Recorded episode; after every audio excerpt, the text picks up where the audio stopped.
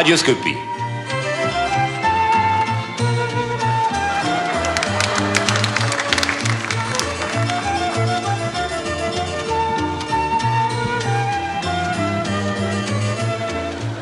Radioscopie, François Mitterrand. Jacques Chancel.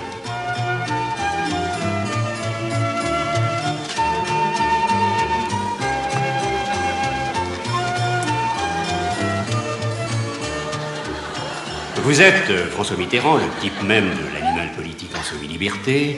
Au milieu de tant d'activités, trouvez-vous au moins le temps de vous détendre? Je vous sais sportif, très sportif même. Je vous imagine sur quelques parcours sacrifiant de temps en temps au jogging. Bien, bien, bien, bien, bien, bien. Mon cher Chancel, mon cher Jacques Chancel, même, n'ayons pas peur des mots. Je dirais que dans la vie, euh, on a beau dire, mais il n'y a pas à dire, moi, c'est ce que je dis. euh, Il n'y a que les imbéciles qui gardent la même idée toute leur vie. Ça a toujours été mon idée.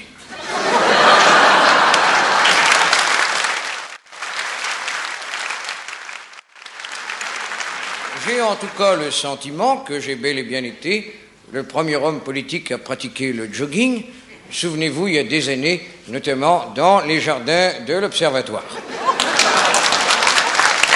Maintenant, je pratique essentiellement euh, la pêche aux voies euh, en eau trouble, de préférence. Hein, passé maître en la matière, et euh, j'attends avec impatience, bien sûr, le grand concours de pêche aux voies euh, que sera l'année prochaine l'élection du président de la République. Quels appâts utilisez-vous? Bien à gauche le chevènement pour le menu fretin qui adore ça, et à droite le de fer dans le port de Marseille, c'est un asticot qui marche très fort. Vous pêchez comment À la ligne À l'attraper facile Au vif Au lancer Non, non, je pêche au sondage. Ceux-ci d'ailleurs me sont de plus en plus euh, défavorables. Quel est votre écrivain favori? Eh bien, Guy de Maupassant. Ah, tiens, comme le président de la République. Mm, Oui, oui, encore que VGE n'aura retenu, euh, comme à l'accoutumée de Guy de Maupassant, que la particule. Alors que euh, moi j'ai été très frappé euh, par mes parents d'abord et Maupassant ensuite. C'est un, un homme qui a fait de tant de petites gens des héros. euh, euh, Madame Bovary, les Trois Mousquetaires. À la vérité, François Mitterrand, je me demande, et je ne suis pas le seul à poser la question, je me demande, oui, Mais- ce qui vous sépare de Valéry Giscard d'Estaing. 20 ans de pouvoir. Bonjour à tous, auditeurs d'RTR et de euh, Good Morning Toulouse. Les plus avertis d'entre vous auront reconnu la malicieuse voix de Thierry Leluron, imitant ce cher François Mitterrand dans une parodie de l'émission à succès, Radioscopie, de ce regretté Jacques Chancel. Et oui, le sommaire de notre émission y est. Bon, il faut écouter le sketch en entier, mais et tout. Il y a l'enfance, Vichy, le- les débuts en politique, les ministères de la 4ème République, l'Observatoire et l'opposant en général. Escapade numéro 12. C'est parti. Je dis aux jeunes, la fête, c'est la vie. La vie, c'est ton visage. Pourquoi voulez-vous qu'à 67 ans, je commence une carrière de dictateur c'est que vous êtes un homme du passé. C'est ce qui m'a frappé. Vous êtes un homme qui est lié au passé par toutes vos fibres.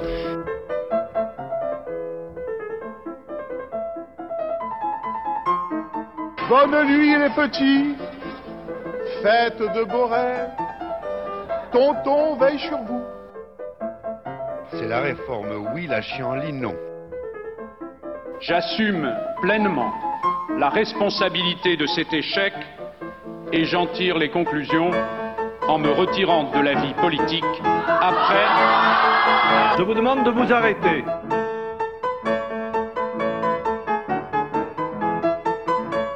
J'ai décidé de dissoudre l'Assemblée nationale. Oui, on veut que ça change maintenant. Et oui, c'est euh, vous l'aurez deviné, on va parler aujourd'hui de François Mitterrand. Alors, commençons par le début. François Collabo, euh, pardon, Mitterrand est né le 26 octobre 1916 à Jarnac, tiens, prédestination, euh, au cœur de la Charente. Son grand-père était chef de gare de Jarnac, son papa ingénieur et sur le point de reprendre la vinaigrerie de Beau-Papa. Voilà. Car sa maman était la fille d'un grand négociant en eau de vie et tout ça. Et donc, il y avait aussi une vinaigrerie.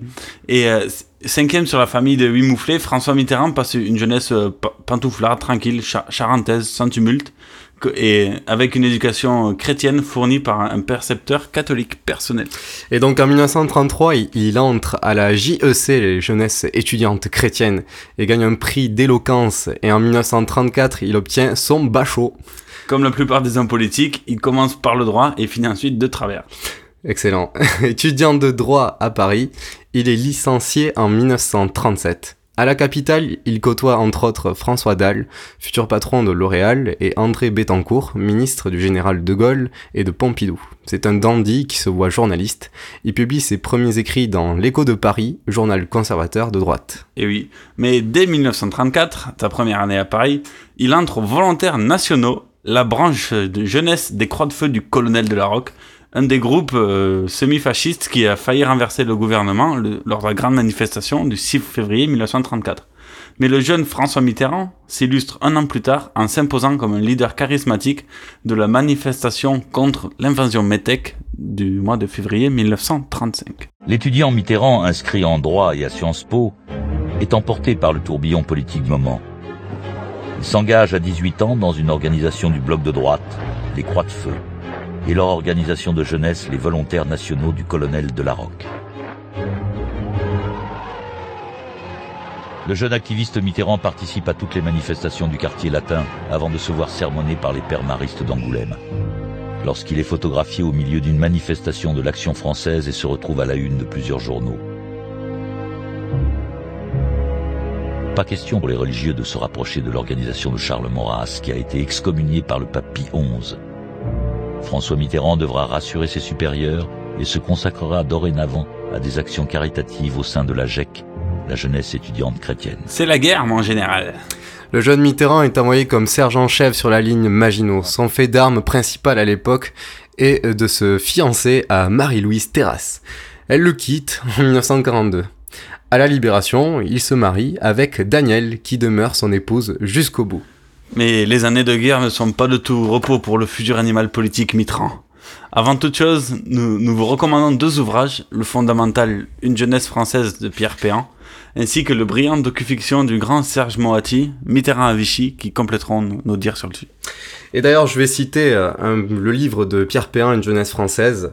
Et à la page 1900, euh, 1900 179, il, euh, il écrit En ce mois de mars 1942, François Mitterrand est un révolutionnaire national au sens premier du terme.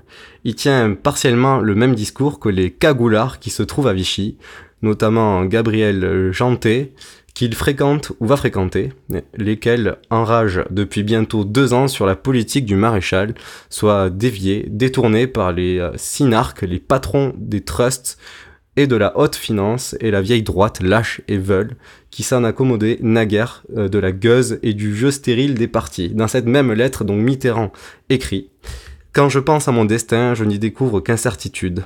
Je ne sais qu'une chose, vivre hors de l'habitude et porter au maximum l'intensité de vivre. Je filerai vers des pays qui me donneront l'illusion de la découverte, ou dans la volonté de l'exercice de la puissance, je trouverai le goût du risque. Mais je ne voudrais pas être inutile ou vain. Oui, j'ai vu une fois le maréchal au théâtre. J'étais assis juste devant sa loge et j'ai pu le considérer de près et confortablement. Il est magnifique d'allure, son visage est celui d'une statue de marbre. C'est beau. Et euh, plus tard d'ailleurs, euh, le livre n'oublie pas de rappeler qu'aujourd'hui, euh, tout le monde était à l'époque que, voilà, tout le monde savait, tout le monde était à l'époque, pardon, euh, plus ou moins favorable au maréchal Pétain. Nous soupçonnons qu'on nous avait oubliés et les responsables du pays n'avaient pas pris la mesure de la catastrophe et avaient tendance à considérer les 2 millions de personnes comme une masse de pauvres types. Nous avions un devoir primordial de la solidarité à l'égard des prisonniers. Notre mission était imprégnée de ce devoir. C'est pour cela que nous n'envisageons pas de quitter la France pour nous opposer à l'allemand.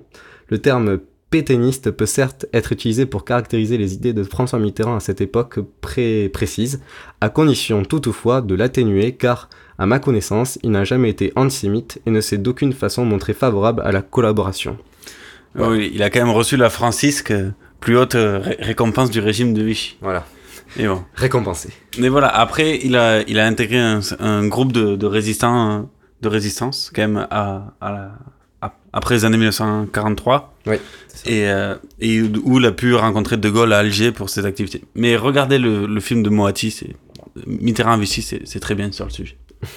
Mais voilà, un beau jour de l'été 44, toute la France résistante a bouté hors de France l'ennemi germanique. Et la vie reprend ses droits, les difficultés de la, la reconstruction, les, les disettes, euh, le quotidien du peuple français. Et pour l'ambitieux Mitterrand, ce n'est que le début d'une lente ascension politique. Et comme il va nous y habituer, Mitterrand pr- prend la charge d'un mouvement représentant alors un vide sur l'échiquier politique, ce- celui, celui des prisonniers résistants. Il unifie tro- trois, trois réseaux épars sous l'égide du, mouvement national des prisonniers de guerre et déportés, le RMRPGD. À la libération, le, chef du GPRF, donc De Gaulle, n'étant par nature pas spécialement enclin à composer un gouvernement composé 100% de communistes, il cherchait par-ci par-là des, gens potentiellement serviables qui ne soient pas trop impliqués avec le régime de Vichy qui précédait. Et c'est ainsi que François Mitterrand assure l'intérim au secrétariat général aux prisonniers jusqu'en septembre 45. Mitterrand, qui connaissait De Gaulle depuis leur entrevue d'Alger en 1942, deux personnages qui ne s'appréciaient pas forcément, mais qui, au vu des conditions, étaient forcés de travailler ensemble. Et pour l'anecdote, François se trouvait à l'hôtel de ville le, le 25 août 1944, lors de ce moment mythique.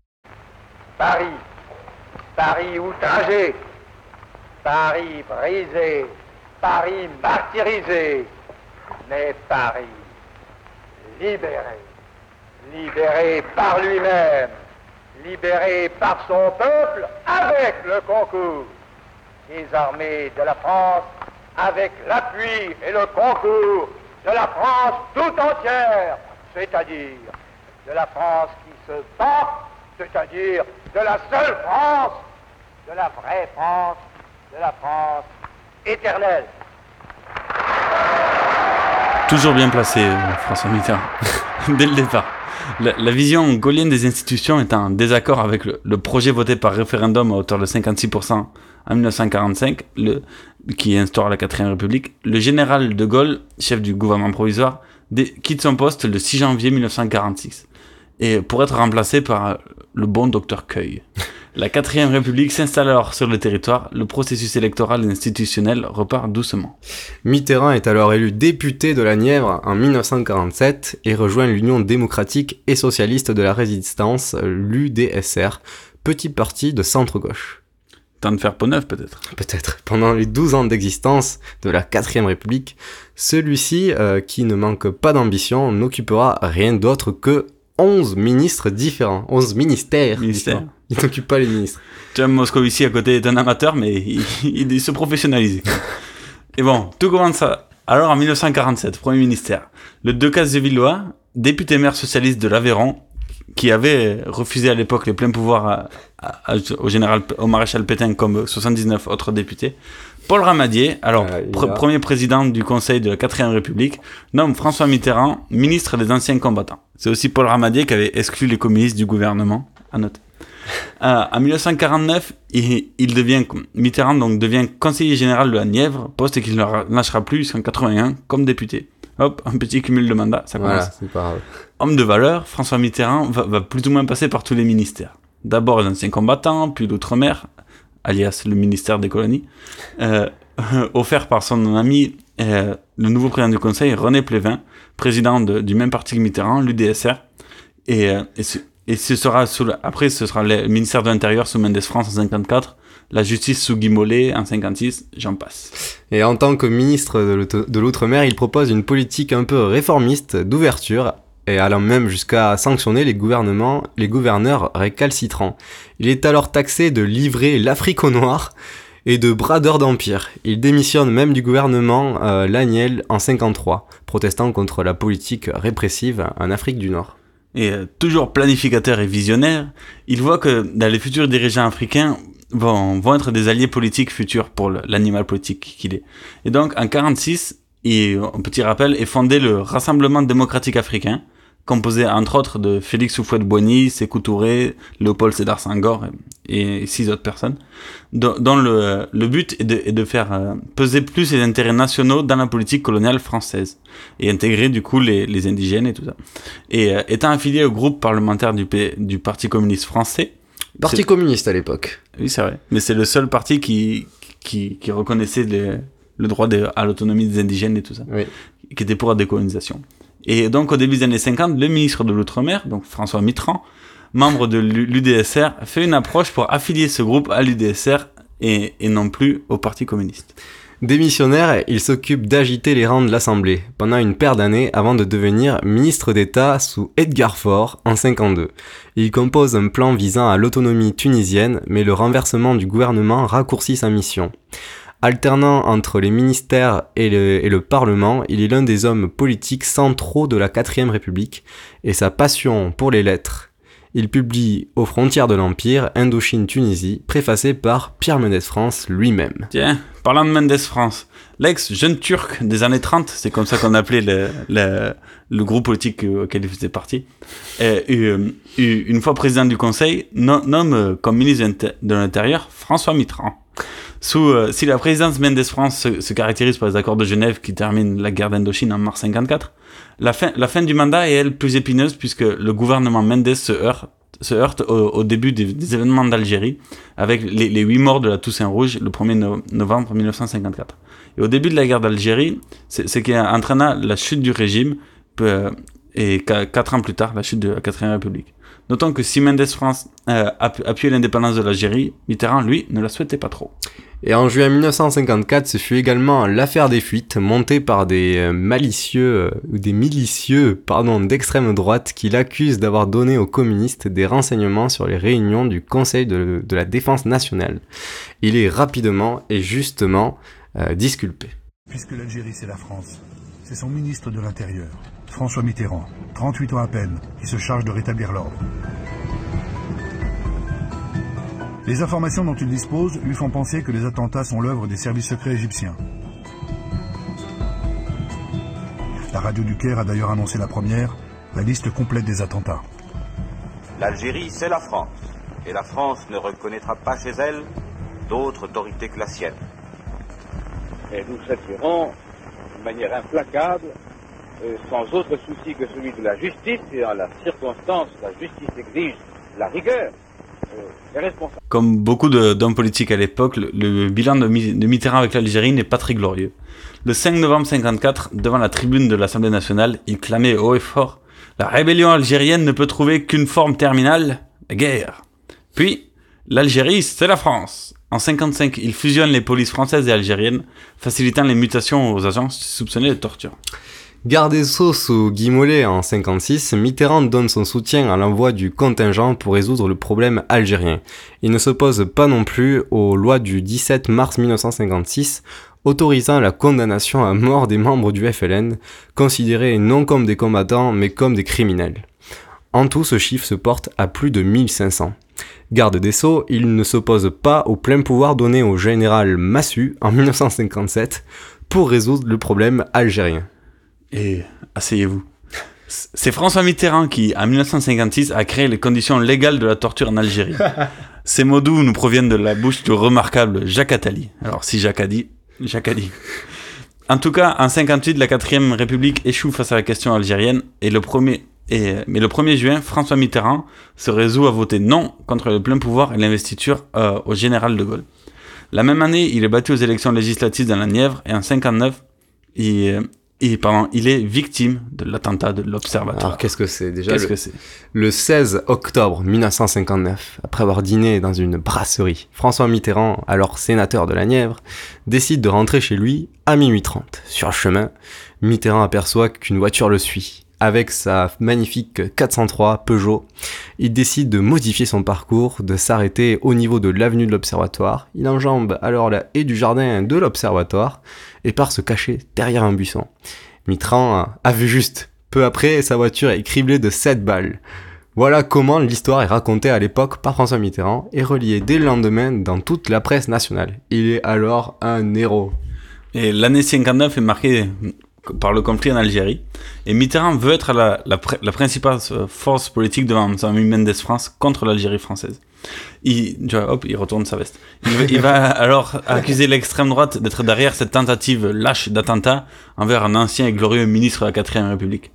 Le sénateur est alors, ta- est, est alors le leader de la lutte contre l'extrême droite. C'est beau. hein. C'est grave. Après, ce sera Bernard Tapie. Euh, sur, sur la base des, té- des témoignages de Mitterrand, la police identifie très rapidement des suspects des proches, proches de l'extrême droite. Or, une semaine plus tard, Robert Pesquet, ancien résistant et ancien député poujadiste, donc d'extrême droite, avoue dans, dans le journal d'extrême droite Rivarol être à la tête de ce faux attentat qui aurait co- été commandité par François Mitterrand lui-même. Himself. Himself, en personne. Et il, a- il ajoute avoir des preuves irréfutables de ses rencontres avec François Mitterrand. Et, selon les dires de ce monsieur Pesquet, Mitterrand aurait orchestré un attentat raté dans le seul but de, de regagner et de remonter dans les sondages. Non, c'est pas possible. Mais bon, dès lors, Pesquet, le tireur Abel Duharon et le fournisseur de mitraillettes André Péquignot sont inculpés par la justice. Mais ce n'est pas tout. Suite à la levée de son immunité par- euh, parlementaire, François Mitterrand est aussi inculpé par la justice pour outrage à magistrat et pour avoir caché des, des- les rencontres avec Michel Pesquet. L'affaire est alors totalement renversée. Sept années plus tard, Mitterrand peut remercier Georges Pompidou. On peut tous remercier Pompidou. Mais oui. En effet, une loi d'a- d'amnistie a été votée per- permettant de stopper toutes les poursuites judiciaires. De plus, un non-lieu est requis à la plainte de, de François Mitterrand. Il, il est simplement condamné à payer, à payer les frais et, des, et dépenses. Voilà, c'est tout. Voilà. Et de même pour Pesquet et Duharon bénéficie d'un non-lieu pour tentative d'attentat, car la justice estime que ce dernier a été totalement simulé et faux avec la complicité de François Mitterrand. Voilà une belle histoire qui discrédita bien comme il faut François Mitterrand. Et voilà. Mais bon, Mitterrand ou sans Mitterrand, la 5ème République s'installe en France. Et, et Mitterrand est au début, des années 60 sur le banc de la politique hexagonale, trop associé et ringardisé à la 4ème République, et, et encore plus ridiculisé avec cette histoire de l'attentat de l'Observatoire. C'est alors qu'il décide de se tourner pour de bon vers le socialisme.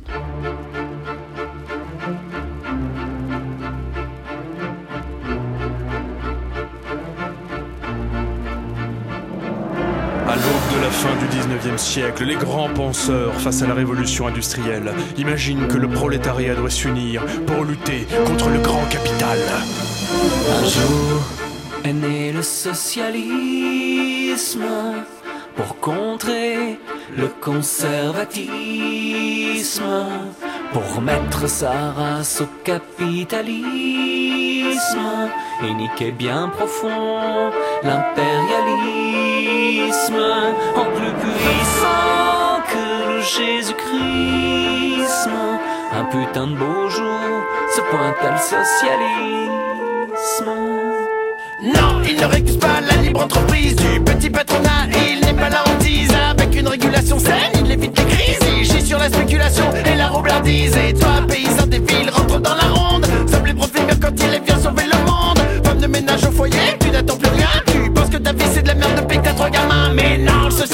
socialisme va donner plein de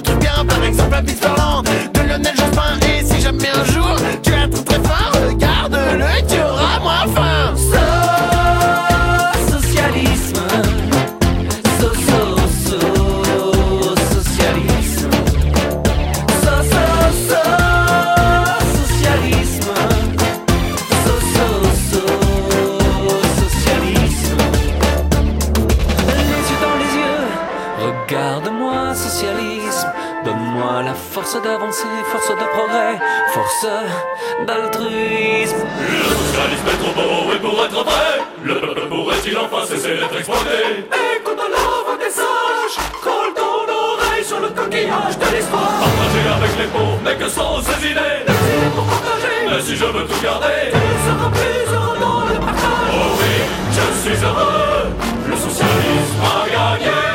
Le socialisme donne des ailes, le socialisme donne une quatrelle. Oh oui, je suis heureux, je vais enfin être heureux. J'aimerais tant être socialiste, mais j'habite en ville. J'aime pas trop vos manifs, moi je suis J'ai peur de niquer mes Prada qui m'ont coûté 2000. Et je suis pas fan des merguez des gens qui sortent l'huile. Il te faut alors porter une veste en velours, des lunettes allongées, une écharpe autour. Aller dans les marchés, acheter des paniers bio et dire à tous tes potes, il faut payer plus d'impôts.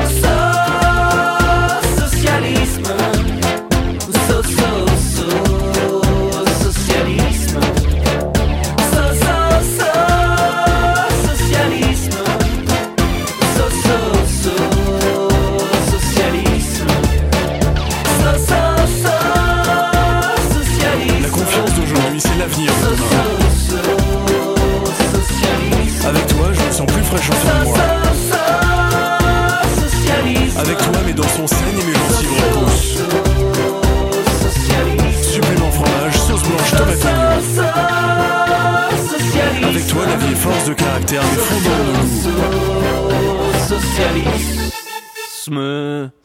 Une magnifique chanson des rois de la Suède. Voilà. Alors, le gaullisme, c'est De Gaulle plus la police. C'est avec ce genre de petites phrases acides que Mitterrand se paye régulièrement le général. En 1964, à la veille de l'élection présidentielle de 1965, le- le- la première au suffrage universel de la Ve République, Mitterrand publie un essai offensif contre le régime, le coup d'État permanent. Réélu député de la Nièvre en 62, Mitterrand se réinstalle dans les institutions gaulliennes, mais apparaît encore comme un homme du passé, où il est en minorité parmi les grandes figures de l'époque.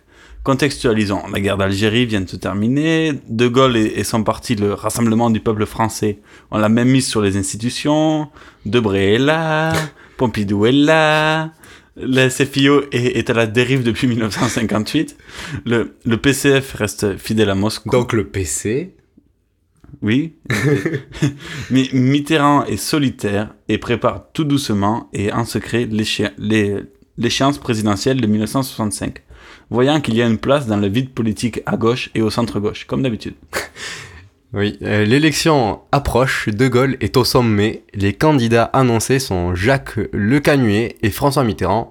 Euh, Mitterrand, l'ex-ministre de la 4ème République, qui a auto-organisé un faux attentat contre sa personne. Alors mettez-vous dans l'esprit de- du général euh, en quelques secondes et vous comprendrez sa décision de ne pas faire campagne. Oui, parce qu'il est au-dessus, De Gaulle. Voilà. Mais Mitterrand, lui, qui abandonne jamais un combat, un combat perdu d'avance, croit fermement en ses chances. Il fait campagne tambour battant. D'abord, il sait que le PCF n'a- n'aime pas le système de la 5ème République et donc n'est pas enclin à présenter un candidat. La, la SFIO est déchirée par ses luttes intestines, le, le PSU, pareil, et euh, qui vient de naître du coup, le Parti so- Socialiste Unifié.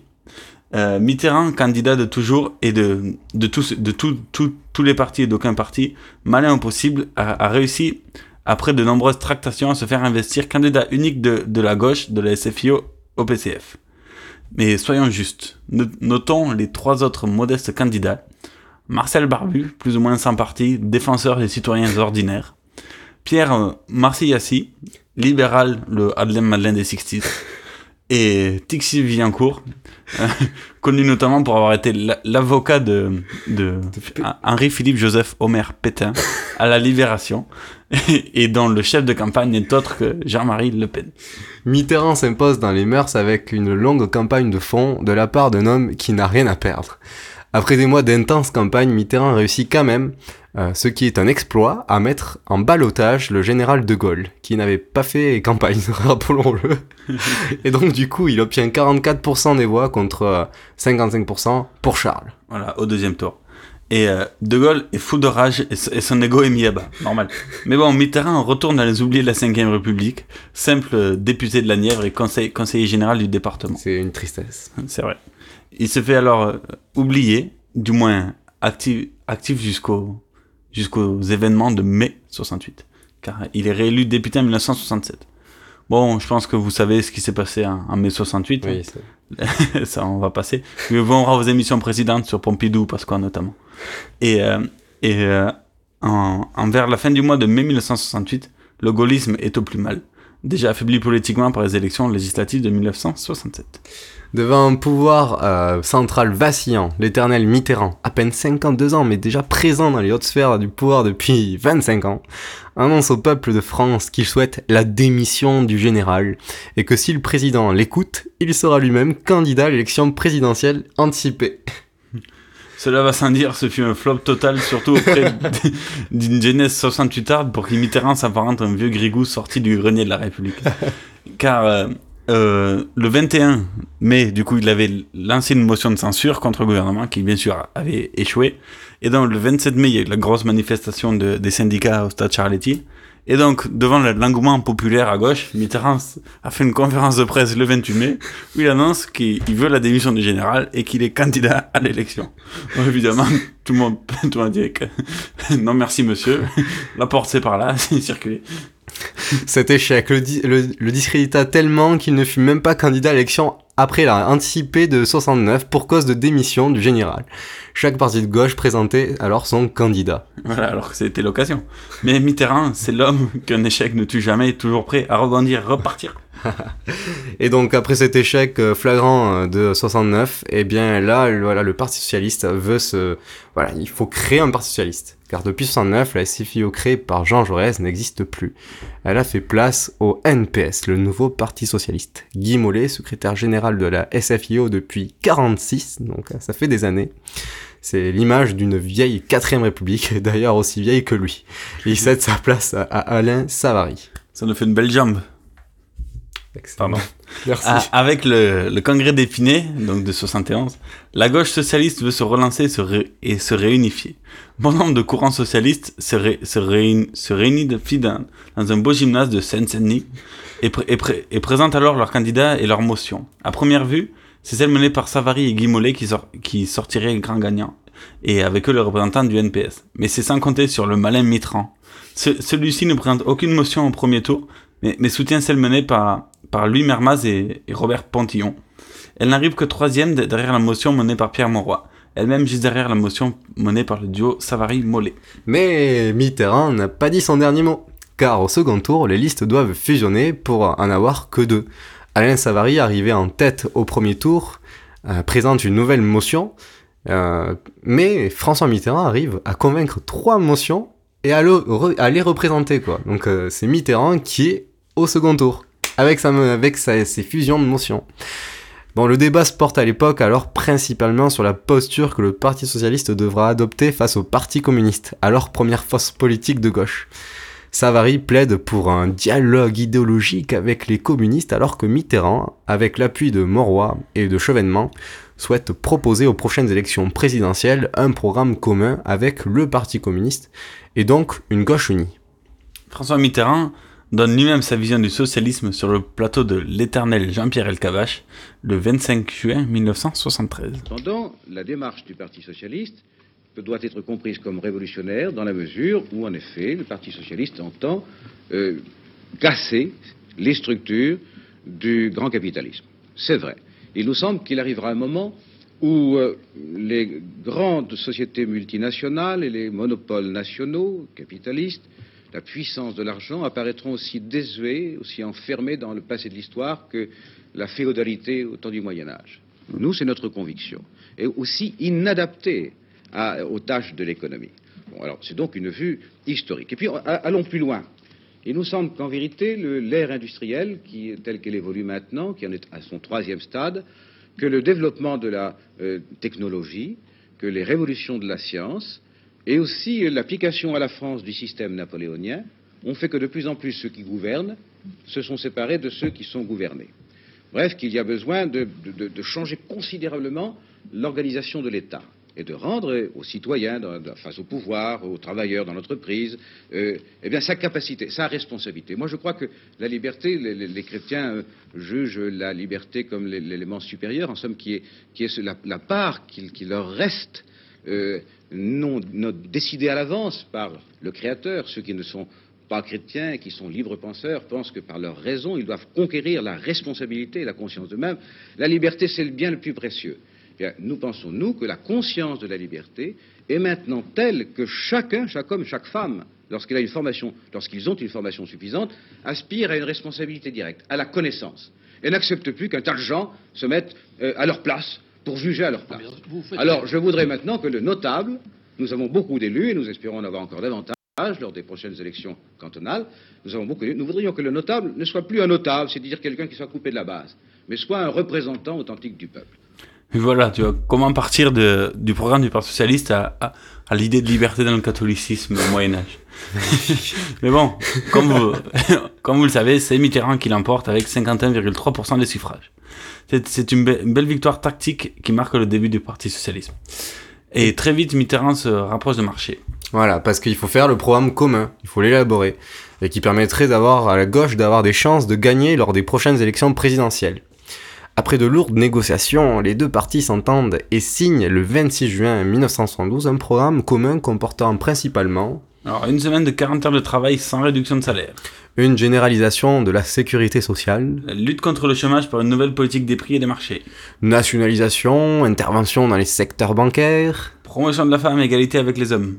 Dissolution de l'OTAN et du pacte de Varsovie, rien que ça. Voilà, aban- abandon de la force nucléaire. Et encore euh, plein d'autres petits points. Et le parti radical mené par Robert Fabre, natif de Villefranche-d'Auvergne, alors député, maire et conseiller général de l'Aveyron à la fois, rejoint aussi le programme commun. Les trois partis se réunissent à l'image du Front populaire des années 30. Voilà. À la suite du, du décès du regretté Georges Pompidou le 2 avril 1974, euh, donc une élection présidentielle anticipée est organisée.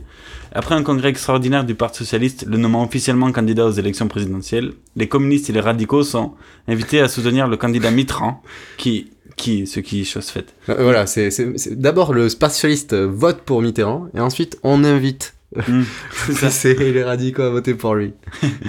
Et donc, euh, et donc c'est Mitterrand candidat unique de la gauche. Afin de conquérir un maximum d'électeurs, Mitterrand fait alors tout pour se distinguer du communisme et se présente comme un homme libre de gauche, tout en se basant sur le programme commun. Mais le PCF soutient quand même la candidature de Mitterrand car euh, pour le PCF c'est la seule et réelle chance d'acquérir et voilà d'acquérir le pouvoir, d'accéder au pouvoir. Au, au terme du premier tour, Mitterrand arrive en tête avec 43% des voix, avec un énorme score pour la gauche, mais bon, candidature unique. S'ensuit deux candidats de droite, Giscard 33% et Chaban-Delmas, la Nouvelle-France, à 15%. Mais, mais là où Giscard peut compter sur le report des voix de divers candidats, donc dans Chaban, Mitterrand, lui, arrive sans, sans, Sans réelle réel chance de, de, de report des voix. Donc le duel s'annonce serré pour le second tour. Le second tour qui s'annonçait serré le sera réellement et Valéry Giscard d'Estaing l'emporte avec tout juste 50,81% des voix. C'est un échec pour la gauche française à quelques voix d'y arriver. Et bien sûr, un échec pour Mitterrand lui-même, un de plus, lui qui rêvait depuis des décennies d'accéder aux plus hautes fonctions de la Eh oui. République. Un fantasme encore gâché. Mais après les élections municipales de 77, imposant cette fois-ci dans la continuité le Parti Socialiste comme la première force politique de gauche, le Parti communiste français voit d'un très mauvais œil cette fois-ci cette progression. Et par le biais du programme commun, le PCF souhaite une radicalisation du programme commun, c'est-à-dire euh, recentrer davantage ce programme sur les idéaux communistes. Et donc après de, nouvelles négociations avec le PS et le MRG, euh, il, ben voilà, ces nouvelles propositions et donc le 23 septembre 73, l'alliance PCF, PS, MRG est dissolue. Pour, pour autant, l'in- l'influence des socialistes est toujours aussi grandissante. Après deux- les deux chocs pétroliers de 74 et 79, un chômage, le chômage ne cesse d'augmenter. Le chômage de masse s'installe dans le pays. Ouais, C'est la fin des 30 glorieuses. Et, euh, et, et le début d'une ère d'industrie, dés- de désindustrialisation difficile. Et euh, les élections de, pré, de, pré- euh, de présidentielles de 81 sont une nouvelle chance pour Mitterrand d'accéder au pouvoir présidentiel. Et voilà. Et avant cela, il doit être investi, comme d'habitude, candidat du PS. Mitterrand souhaite garder les principales propositions du programme commun, moderniser et actualiser pour les élections de 80 quand même, et ajoute par exemple l'abolition de la peine de mort ou encore l'autorisation euh, des radios libres sur la bande FM. Oh, c'est beau.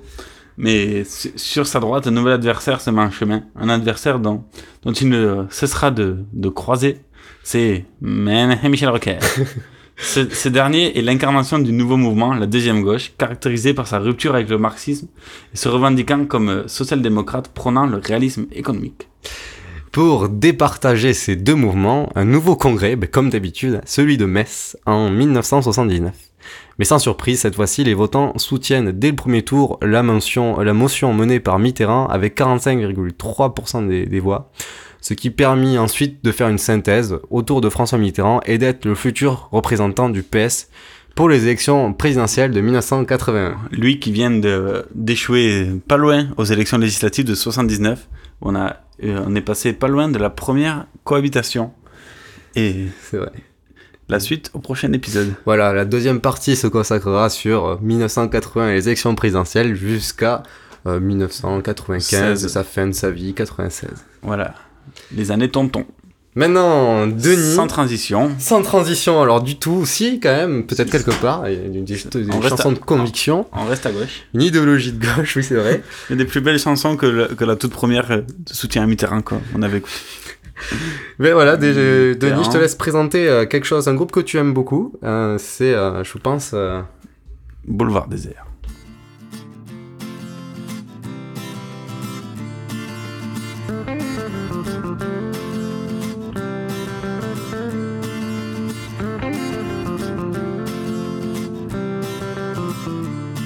Voulais placer le mot ruelle, je voulais vous parler un peu d'elle. Je voulais écrire sur un bout de table, dans un salon de la rue des Arts, et déchirer ce bout de nappe sous le regard de bande à part, et en finir avec l'ambition, cracher bourré mes convictions. Et je voulais vous parler des femmes et de Godard, de leur parfum de 68 que l'on condamne du mois d'octobre 61. Et je voulais vous parler des femmes et de Godard. Grand groupe Tarbé, on va parler aujourd'hui de Boulevard Désert. Éclos en pleine crise, ce groupe sort un premier album en 2010, timidement, mais déjà prometteur, qui s'appelait Paris Buenos Aires, un grand album qui s'ignorait à l'époque. Et euh, vo- voici euh, ce qu'on peut trouver sur leur site internet. De vrai la brosse, hein, ça Rage Against the Machine. En passant par Manu Chao, leur musique brasse leurs multiples influences entre la chanson française, le rock, le reggae, des rythmes plus latins, dans la lignée de l'esprit alternatif des 80s. Tu vois, tout est lié. c'est vrai, c'est vrai. Mais là, mais... Merci le site, merci merci. mais, là, mais là, en rythme funk pop festif, le groupe euh, prend plaisir à nous parler des femmes, de social, de politique, de, de Godard, enfin bref, de la vie. Et euh, fait majeur chez Boulevard Désert, chaque album est différent, dans, le sens où on y retrouve des influences différentes, une musicalité particulière et précise. Maintenant, le groupe dans une réelle dynamique, hein, en perpétuelle quête de sens et de mouvement. Un, un exemple, le premier album est 100% musical, alors que le dernier se caractérise par une musicalité très riche, doublée d'apports électro perfectionnant le tout. Et la jeunesse comme assomption, le bonheur comme ambition, il porte un regard bien affûté sur notre monde et ses dérives, tant dans, dans la langue d'Hugo que de Garcia Marquez.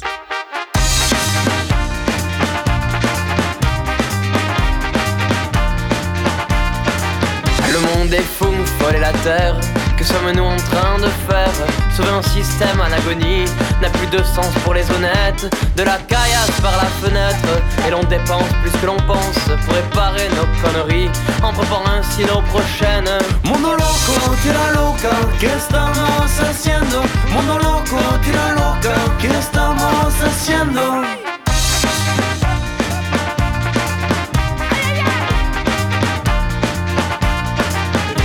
Êtes-vous devenu fou sans doute Le constat est sans équivoque. Mais vous continuez coûte que coûte À ne pas vouloir changer d'époque. Nous le ferons à votre place. Ce n'est qu'une question de temps. Nous balancerons de la caillasse Dans vos bureaux de dirigeants. Mundo loco, tira loca, ¿qué estamos haciendo? Mundo loco, tira loca, ¿qué estamos haciendo?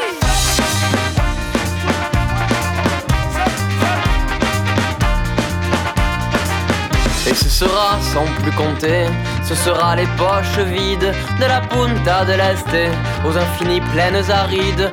Que nous ferons de notre terre un paradis où la misère s'évaporera avec nos fers. Voyez-vous comme nous sommes frères. Mundo loco, tira loca, ¿qué estamos haciendo? Mundo loco, tira Le groupe, euh, ¿qué estamos composé de 9 musiciens, dont deux chanteurs et une seule demoiselle, la parité n'est pas respectée, qui compose les rangs du groupe. Parité chère à François Hollande. hein. Cette grande mixité et Alain Juppé en son temps. Vrai, les jupettes. Mais hop, ça, deux mois après, c'est hop. Bon, bref, les jupettes. Bon, cette grande mixité instrumentale composée de guitare, de basse, de batterie, ainsi que beaucoup d'autres cuivres, conjuguée au fait que chaque artiste est pluri-instrumental, cela nous donne un mélange subtil et détonnant de rythmes divers et riches, sans jamais oublier un fond lyrique et très bien travaillé. C'est beau. Car Boulevard Désert, c'est aussi cela. Une langue bien pendue, des, des textes bien taillés au millimètre pour coller parfaitement à des rythmes endiablés et envoûtants. Comme, comme ici lors des deux prochains morceaux qui font partie, selon moi, des petits joyeux de leur répertoire.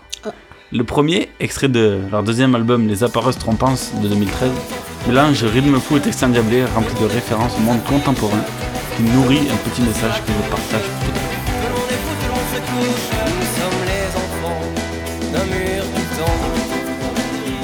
Du bon côté de la frontière, nés du meilleur côté de la terre. On ne perdra plus le nord, et non content d'être bien portant, On ne perdra pas non plus les guerres, pourvu qu'elles soient pour de l'argent. Indignador, de la puerta del sol. Tout le monde s'en fout est de riche. Tout le monde est fou, tout le monde s'affiche. Tout le monde s'en fout de sur la touche. Nous sommes les enfants de tours qui tombent. Enfants de la fin de l'histoire. Enfants des urnes et du pouvoir. On s'étonnera pas alors. Des tours en moins, des seconds tours. Des trous de mémoire et dans ce foutoir. Des médias qui mélangent tout. Indignador. De la puerta del sol. Tout le monde s'en de riche. S'affiche. Tout le monde sur la touche. Tout le monde fou, tout le se couche. Nous sommes les enfants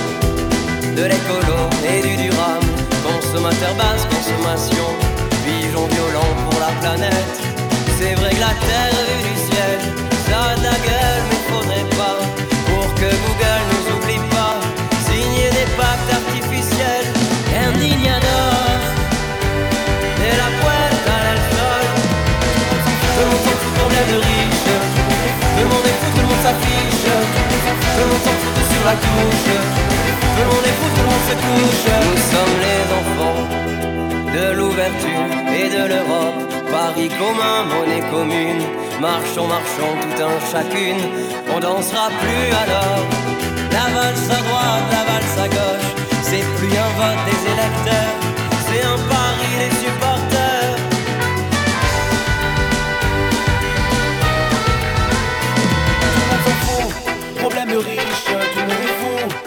S'affiche, tout le monde s'en fout, tout sur la touche, tout le monde est fou, tout le monde se couche, tout le monde s'en fout, Tout le monde s'en fout, problème de riche. Tout le monde est fou, tout le monde s'affiche. Tout le monde s'en fout, tout le monde s'en fout, tout sur la touche. Tout le monde est fou, tout le monde se couche. Tout le monde s'en fout,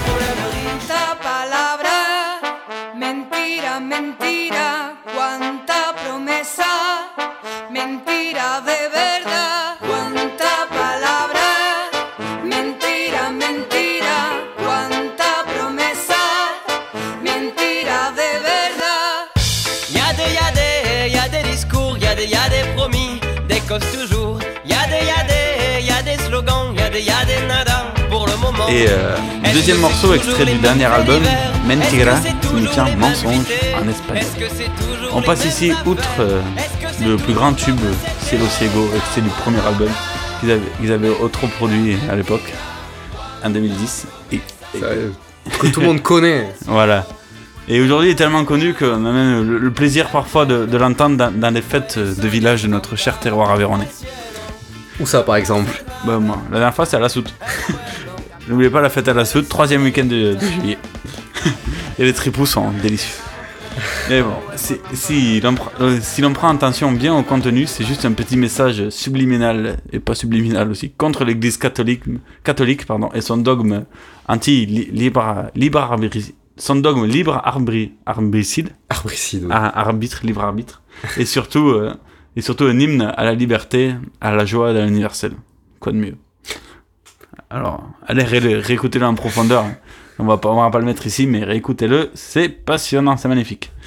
Et ce qui est plaisant avec ce groupe, c'est que les textes sont à caractère souvent politique, mais pas vide, tu vois. Mhm. Et euh, ce n'est pas, et c'est peut-être parce que le chanteur principal euh, a fait Sciences Po Toulouse. Petite publicité là, Non, c'est diplômé il y a 7 ou 8 ans, je crois. Ok, non, mais c'est un fait. Et surtout, s'ils en servent bien, ils sont très bien ciselés, travaillés et pensés d'une manière très intelligente. Ok. Et qui, les, non, mais je sais Non, pas c'est lui qui écrit, honnêtement, je sais pas. Et qui plus est, c'est un groupe qui, qui n'oublie pas ses racines, comme en atteste le beau morceau du premier album, Carton Rose, dédié à notre belle ville rose. Et, euh, mais, de, suite, un petit morceau sur l'apathisme, non pas de Jean-Michel, mais sur la plupart d'entre nous face aux, aux nouvelles et aux événements qui nous entourent et qui finissent au fil du temps par ne plus nous révolter.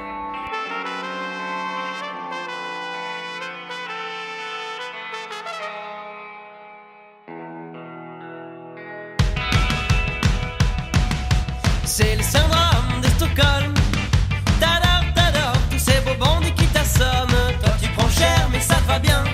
Et tu fais rien de rien, tu voter pour un crétin.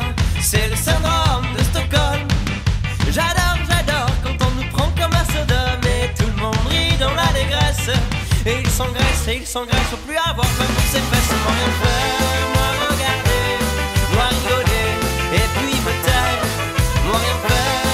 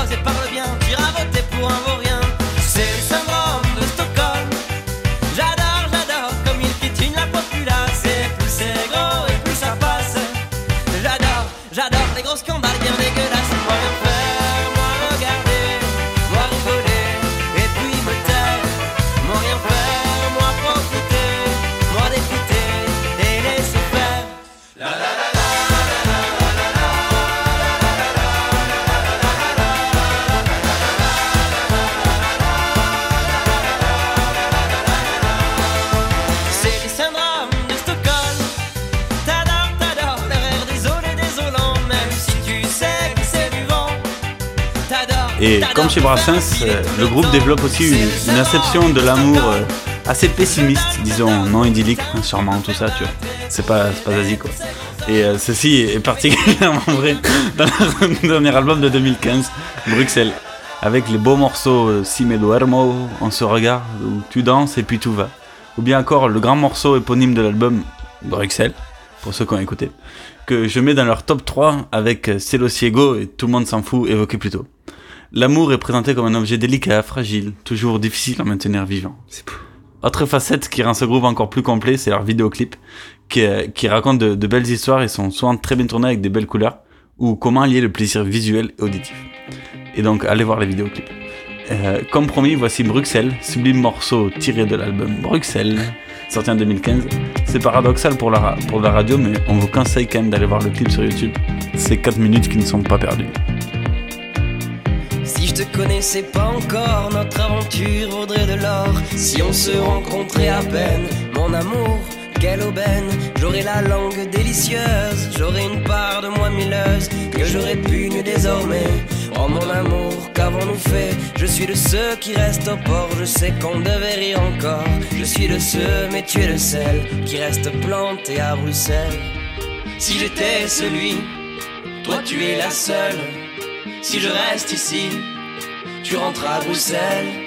Si j'étais celui, toi tu es la seule. Si je reste ici, tu rentres à Bruxelles.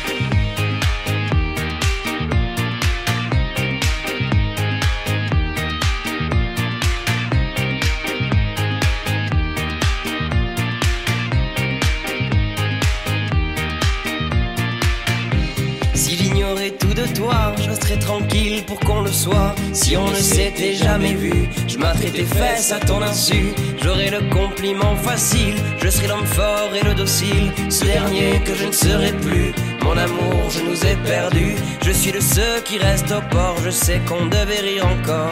Je suis de ceux, mais tu es le seul qui reste planté à Bruxelles. Si j'étais celui, toi tu es la seule. Si je reste ici, tu rentres à Bruxelles. Si j'étais celui, toi tu es la seule. Si je reste ici, tu rentres à Bruxelles.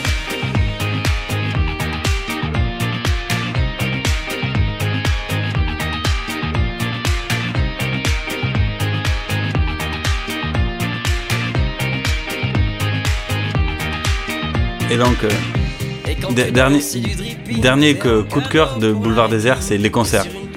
Et Révélation scène aux Victoires de la musique 2013 ne peut que être d'accord avec eux pour une fois. C'est vraiment, de la- vraiment de la folie sur scène et pour l'avoir vécu, un seul conseil, courez-y. quoi. Et qui plus est, le, le chanteur en live euh, retrouve sa voix qui est encore particulière, vraiment particulière, avec un peu cassé rock, enfin assez unique, un peu comme Gaëtan Roussel pour Luz Attack et tout ça, qui donne une tonalité euh, particulière en musique, c'est vraiment chouette. Et en plus, les musiciens de Boulevard Désert prennent aussi plaisir sur scène, ce qui automatiquement se transmet au public. Et dernier mot, ce qui me plaît vraiment encore plus, c'est Boulevard Désert, tu vois. Oh, toujours de... c'est, que leurs albums sont riches et complets dans des styles vraiment différents, variés. Et des chansons politiques, d'autres plus relaxantes, sur l'amour, la mélancolie. Enfin, il y a vraiment des styles différents et tous les albums sont complets. Écoutez ça. Si on allait moins bien ensemble, on irait mieux, ou bon nous semble. Si j'avais oublié ton visage, je me pavanerais davantage. S'il y avait moins de si dans l'histoire, j'aurais perdu le goût de boire. Et si, et si, hier aussi. J'ai laissé une bouteille dans Paris. J'aurais pu faire le joli cœur, me mettre en scène pour ces dames. En bas des marches du Sacré-Cœur, en bord de Seine, près de Notre-Dame. J'aurais pu parler de nous deux en enlaçant une autre pieu, mais je ne t'oublie pas, ma vieille. J'ai quitté Paris pour Corbeil. Ne m'oublie pas, ne m'oublie pas. Pourquoi tu vas travailler? Ne m'oublie pas, ne m'oublie pas. Je suis ton jour férié, je suis sur les ponts mois de mai, toujours chômé, involontaire, un jour passif, loin des actions qui passent, passent sur les ponts. Ne m'oublie pas, ne m'oublie pas, pourquoi tu vas travailler? Ne m'oublie pas, ne m'oublie pas, je suis ton jour férié, je danse sur les ponts de mai, tout autour de moi les gens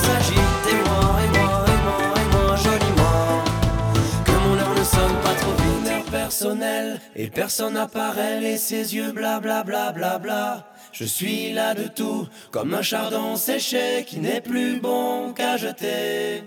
Je songe à mon bonheur personnel, mais personne n'apparaît et ses yeux bla bla bla bla bla. Je suis là de tout, comme un chardon séché qui n'est plus bon qu'à jeter. Un blagueur à mes heures, mais tout n'est qu'un leurre. L'heure viendra de dire à mon tour, l'heure viendra de parler d'amour. Quel plaisir de vous voir. Et dernier, dernier point, car nous aussi on est à la fête. Car Boulevard Désert, c'est vraiment un groupe qui donne le sourire, la bonne humeur, tout en faisant réfléchir intelligemment. What else? Et on se quitte sur ce gamin-là, extrait du, du dernier album, donc Bruxelles, qui est énormément et magique sur scène, quoi. Et, là, ils sont en tournée, donc euh, tout, tout 2016. Donc, euh, on conseille, courez-y, quoi. Mettez le prix, mais allez-y, c'est magique. Et on peut souhaiter que bonne route et bon vent à Boulevard Désert. Je vois un enfant qui se traîne, se traîne jusqu'à la cour. On dirait que sa mère l'emmène, l'emmène jusqu'au vautour. On dirait qu'on joue une scène, une scène qu'on connaît tous. Et c'est toujours, toujours les mêmes, les mêmes acteurs autour. Et y a le monsieur qui tape des mains, et c'est pas le son qui le prend, mais c'est toujours le même refrain. Quand monsieur tape, l'école reprend. Et ce gosse-là, c'est moi, je le vois comme un inconnu. Je ne sais pas, je ne sais plus. Et dit petit, rappelles-tu Voilà, voilà, ce gamin-là, c'est moi. Voilà, voilà, ce gamin-là s'en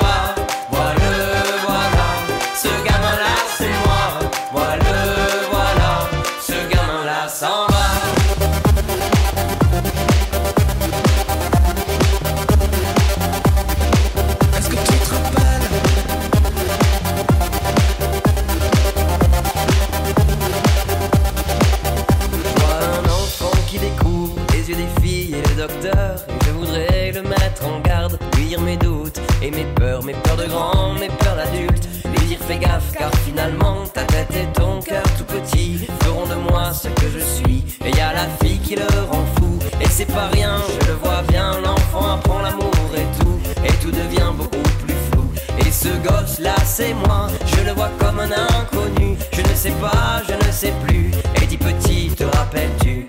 Voilà, voilà, ce gamin là c'est moi.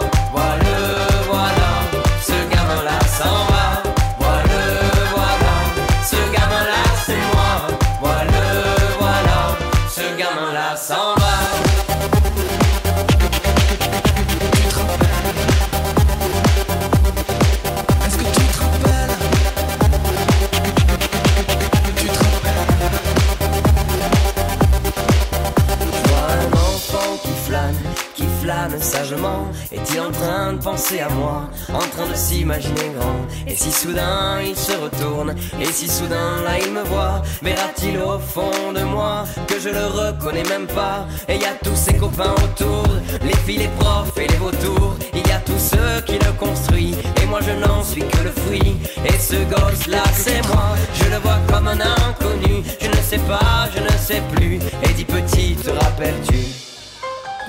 C'était Boulevard Désert, les amis, et François Mitterrand. Un vaste concept qu'on va poursuivre euh, la prochaine fois parce que c'est pas fini. C'est pas fini, donc euh, la prochaine émission ça sera de 80 jusqu'en 96 et puis on finira sur euh, ma partie euh, 20 minutes consacrée à Noir Désir. Voilà. Et, Et- après, et après, il y aura 96-2016, Frédéric Mitterrand.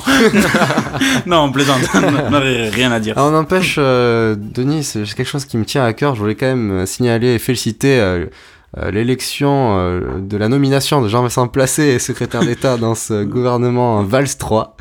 Ça y est. c'est quelque chose qui a été fait, accompli. Ils ont osé, ça y est. J'espère qu'il gravira encore beaucoup d'échelons. Secrétaire d'État, c'est encore rien, mais. Et qui va encore cirer beaucoup de chaussures. Allez, bon, allez, bon vent, Jean-Vincent. Merci beaucoup pour cette émission, de nous avoir écoutés, et puis euh, à donc dans un mois pour une nouvelle émission d'Escapade. Voilà. Ciao